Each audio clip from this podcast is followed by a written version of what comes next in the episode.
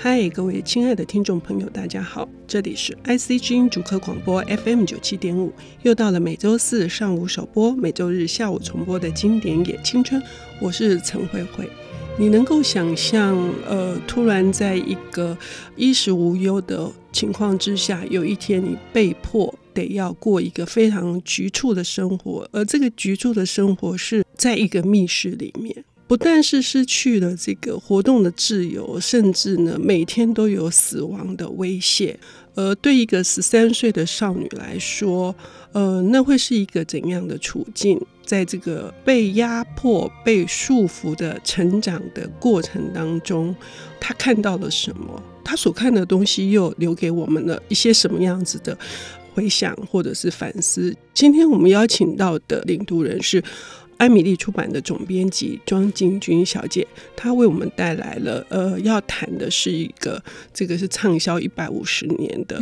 经典哦。不过艾米丽也推出了她的漫画版。金君你好，慧慧姐好，哎，各位听众朋友大家好，我很开心可以聊这本书，因为好像我们对她太耳熟能详。嗯、那我们小时候呢，也都多多少少会读过一些简易版。好，嗯，这是一本怎样的书？然后为什么艾米丽会想要重新推出，而且是一个呃崭新的尝试？嗯，我很久很久就很喜欢《安妮日记》这本书，所以那时候我在皇冠的时候，一有机会可以出《安妮日记》，我就很努力的争取。所以其实皇冠出版的《安妮日记》是我当年极力争取来的。嗯、对，所以我就觉得台湾读者需要读这本书。嗯，那我们台湾其实就跟刚慧慧说的。就是我们都听过或者我们看过片段，嗯，那为什么我那时候会觉得我我要想要出这本书？因为我就发现哦，我竟然只有读过片段，嗯，当我翻阅安妮日记的时候，发现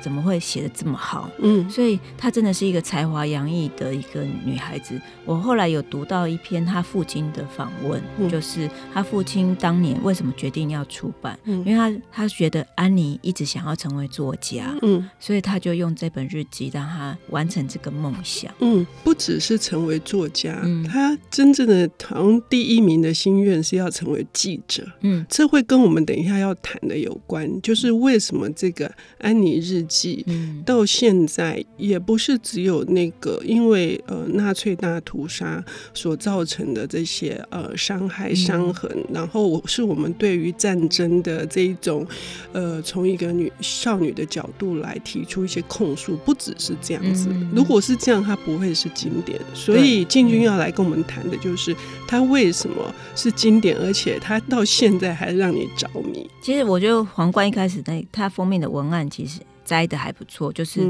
我们自己的书在摘文案的时候啊，其实根本不用自己写，因为安妮的文字太好了，嗯，所以我们随便那种信手拈来就觉得啊，怎么可以写这么好？然后像皇冠这个，他是说。在一个梦想与希望皆被粉碎的时代，我却依旧坚持下去。因为尽管发生这一切，我仍然相信人性本善。我觉得孤独。却不曾绝望，嗯，就是还是相信人性本善，对，呃，可是最后安妮却是在她一九四四年的八月四号就被告发，嗯、然后他们全部都被就被抓抓抓走，对，所以他们在密室的八个人里面，最后只有他爸爸活了下来，嗯，嗯，剩下七个人全都一送到集中营，然后备受折磨，然后就陆续死亡。嗯、对，安妮好像三个月后就对就死了嘛，哈、嗯。因此而这个非常的珍贵，哈，嗯、就是这一段密室里面的呃日记，大概有多长的时间？两年多的时间，嗯，嗯，而且我看到结束的时候，因为安妮不知道他们明天就要被抓了，嗯，这个日记等于是一个非常真实的，嗯，就即使我们现在在看，你就想象你不知道你明天就失去自由了，嗯，你就再也没有办法书写了。他的最后一页是你看不出来说。就会觉得哦，那就是人生，嗯，就突然中断了，对，就突然中断，就戛然而止，对，而且这个生命还即将很快就会结束哈。嗯、那这两年他们是为什么要躲起来？然后这个故事发生在哪里？嗯，那这是一个怎样子的一个构造？嗯，是多少人躲在那里面？他们过着怎么样的生活？对，就是一九四二年的六月嘛，嗯、所以。安妮先得到一个日记，但不久之后，因为她的姐姐马哥就是被收到那个征召的信，所以征召信就是犹太人其实就是要被带去集中营，所以他父母就非常非常的紧张。那其实他父亲其是一家公司的老板，所以他已经在公司的那个办公室后方发现了他们是可以藏匿在里面，所以他也得到他同事的支持，就是非犹太人的同事的支持，就是爸爸已经陆续在筹备这件事情。那因为姐姐收到征召令的时候，他们就很快的，全家就带了仅有的你可以带的东西，而且他们衣服要穿非常多多件，因为你不能让别人知道你们在逃跑嘛。所以就是我觉得漫画里面画了还蛮蛮有趣，就就是说安妮把这个东西虽然很悲情，但是她从她的叙述里面，就一个小女孩子哦，他们要穿到很多很多，你穿到热死了，对，就穿到不能再穿的衣服。但后来事实证明，他拿那些衣服是正确，因为要不然他们也没有别的衣服可以穿了。因为一开始的时候，他们有一些筹备，可是也是非常临时的，就不得不搬到那个密室里面去。嗯那是在阿姆斯特丹嘛，哈，虽然是六月，可是事实上呢，他们等于全身的冲突就对，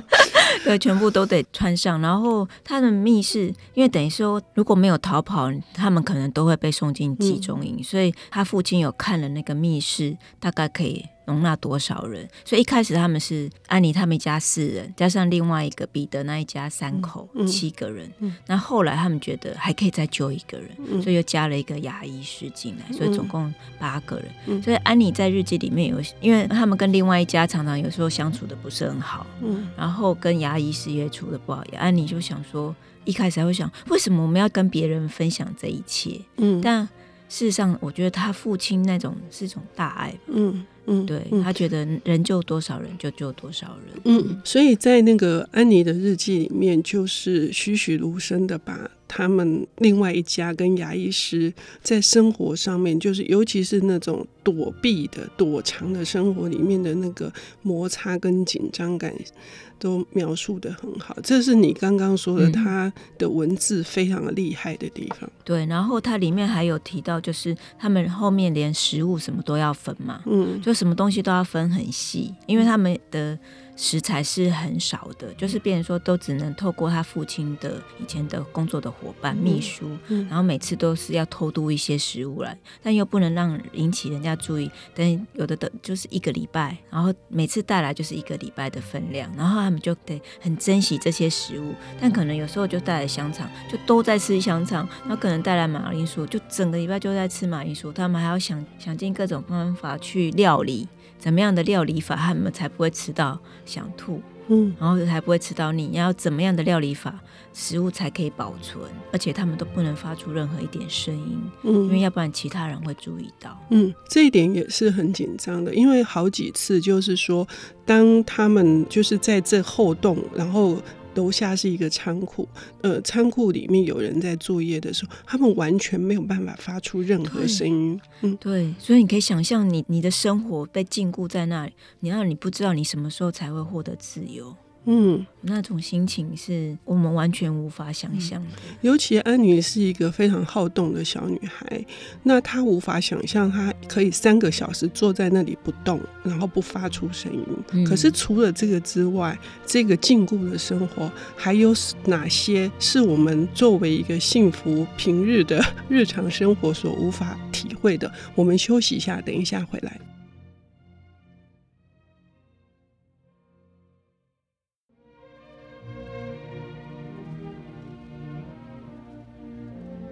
欢迎回到 IC 之音主客广播 FM 九七点五，现在进行的节目是《经典也青春》，我是陈慧慧。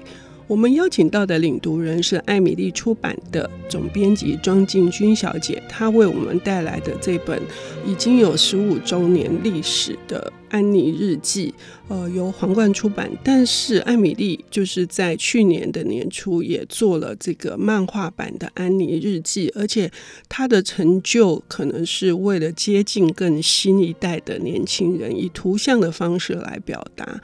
而这本漫画版跟这个文字版有什么样子的特色？当初我看这个漫画版的时候，其实就蛮感动，因为它是。其实它不是第一次被改编成漫画，嗯、但却是第一次完全采用安妮自己原本的文字，嗯、所以你看这个漫画版，你不会有违和感，嗯，因为它就是大量的，几乎是百分之。快要到百分之九十都是用安妮的文字来呈现，嗯嗯、所以你会觉得，哎、欸，真正的安妮就原汁原味，比较不是改编的这个。嗯、OK，那我们刚才已经提到了，就是在这个躲藏的这个两年多的日子，对一个活泼而且老实说是聒噪的、很爱讲话的少女哈，那里面的那些就是生活的那个冲突，尤其她是十三岁青春期的一个少女，你可以来谈一下，就是说她。是一个怎样的内心里面怎样的一个成长哈，然后他所观察到的，以及跟外界的，当战争如火如荼，然后轰炸不断的来临，那个冲突跟矛盾，安妮是如何去呈现它？嗯，我记得里面我看到，就是他里面有提到他对自由的渴望，嗯、而且他们里面他每次有抱怨的时候，他就会说：“我不能再抱怨，我已经够幸福，我们可以躲在这里。嗯、虽然我没有办法出去，至少我们活着。嗯”所以他他里面书里面对活着有很强烈的。他觉得还好，他可以活着，而且他对他们什么时候可以出去抱有很大的希望。是是是，是，是，其实是从他的文字你就发现，他就一直在期待有一天他们可以他活着出去嘛。嗯嗯嗯、然后他们都会听那个广播，嗯、所以他们就是非常关切那个战争的状况，嗯、就是。是不是有人可以？其实后面有那个英国，他们已经决定要加入盟军了。嗯、他们觉得充满了希望。嗯嗯嗯、然后，那另外有里面有一篇我还蛮感动，就是他每次有朋友送食物过来的时候，他就觉得他闻到了外面的新鲜的空气。嗯，然后他想要躲在藏在人家的外套底下去闻那个。外面来的空气真的很会写。对，其实哈，我们小时候读的是那种简易版，所以我们不会看到一些细腻的描写，还以为他们真的是呃粮食非常的短缺，然后呃就是当然后期是这样，会觉得说他们过着极度的那个非常的窘迫的日子，但是事实上这本安妮日记那么真实，是它是一个渐进式的，对对。嗯嗯，从一开始粮食好像很足够，因为他们有先藏食物嘛。嗯，到、嗯、后来越来越困难，送东西进去的时候，嗯、然后他们的那个住的那个棉被啊、嗯、被单嘛都没有办法洗，嗯、因为他们甚至要洗东西都很困难。嗯、它里面还有描述他们怎么去洗衣服，嗯，还有要趁，怎么洗澡，对，怎么去洗澡。然后怎么要趁就是没有人，那要用什么方式去送水？嗯、你要去想象说，你们藏在一个密室里面，什么声音都不能出。嗯，然后你的东西慢慢的都破旧了。嗯，哇，我后看到后期的时候。真的是很，尤其是他很多衣服那时候穿了五六件在身上，他长高了，抽高了，对，衣服就变很短，对，然后就想象说他很希望可以穿很漂亮的衣服，因为她是少女啊，嗯嗯，对，嗯，然后他我们会看，他会看一些明星画报嘛，嗯，然后会想象哦，他会成为什么样的安妮，嗯，就是他会去从他的文字里面可以看到他们的生活慢慢一步一步的。那个物质越来越短缺，但是他却得用他自己的想象力去想象更好的生活。嗯、尤其是他也描述说，这个八个人怎么样轮流上厕所的这件事。嗯，然后因为他们的水也都有控管嘛，嗯，所以如果我们把我们自己投身在，我们就是那个十三岁的小女孩，而且他是从头到尾是被念的。就是他被跟他们一起共享的这个太太，尤其是包括他自己的妈妈跟姐姐，所以安妮是在一个被嫌弃的状态之下躲在那里面的。对，所以像漫画版里面也有，就是安妮自己像抓狂的样子画出来，嗯嗯、就是他每个人都嫌说安妮实在太吵了，嗯、然后你为什么你这么的，就是不知道感谢啊什么的，嗯、然后他就。想象一个十十三十四岁叛逆的少女被禁锢在那里。嗯嗯嗯。呃，这里面还包括不止描写一个家庭里面，就是呃两个女儿呃如何因为父母的对待不同，嗯、然后在一个少女心中投下的阴影。嗯。同时也描写出说，这是战争时候的，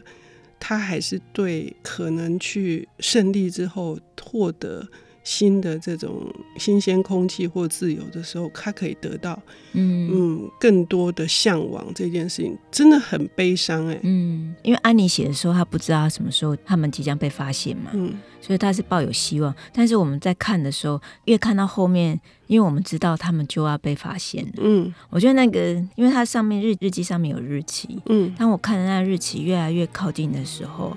就很揪心。嗯，就是啊。你好像预知人家的死亡，嗯，然后但是写的人他并不知道，他即将被抓走，嗯、然后他们即将被迫分离，嗯嗯嗯。而且这里面说的真实是我很推荐的，嗯、就是这真实还包括他在那边也产生了一段小小的恋情，对他跟那个彼得，嗯、彼得就是少女嘛，然后跟少男就是在那个这么小的环境里面，然后。嗯还是容易产生好奇，对性的好奇，嗯、对关系的好奇。嗯嗯，这个也是我们当时看到简易版会被拿掉的一个很大的部分。是是对对对、嗯、对。但后来他父亲就决定要还原全部的内容。嗯，嗯，这是一件非常好的事情，因为我们不只是要去读到可能是处于战争那个部分的破坏的真实的情形，我们还看到一个少女真正的这个心理，以及她这么好的文笔把它记录下来。对，嗯，嗯，OK，啊，建军还有什么可以要跟我们再分享的？最后的这一段，那我觉得我出安妮日记很幸运的是说，台湾第一次有安妮那个荷兰的安妮之家第一次来台湾展，嗯，然后那一次我去看，哦，那个展很小，嗯，但我花了两个小时。嗯，因为我就很感动，就是因为他有把那个他们那个食物柜啊，嗯、就是他们有做一个模拟的空间，嗯、然后有他们的食物柜，他们怎么有什么收藏他们的食物，他们那个空间，他在楼上有一个空间嘛，嗯、就是你去想象说他们被关在那样的一个小房间里面，嗯，然后还有看到那个安妮的唯一的影像，就是刚好有被拍到，就是。附近有婚礼，然后安妮跟她姐姐跑出探头出来看，嗯、然后那时候看的时候，一看到那一幕我都掉眼泪。嗯，虽然你知你知道这个人是真实存在的，但你没有看到影像的时候，你还是在你的想象世界里面。嗯嗯。当我看到影像，就觉得啊，原来她是真正的活在这个世界上面。嗯，这这个等于是一个传奇的少女。嗯，然后但是她却生在那个年代。嗯，她没有办法选择的年代。OK，所以我们非常期待，就是各位听众朋友能够去读这个完整版的《安妮日记》，以及如果你更有兴趣，可以去探索这个漫画版，因为漫画版的呈现方式，尤其是把希特勒这个纳粹破坏的情景以梦境来表现，会更有想象力。谢谢进军，谢谢。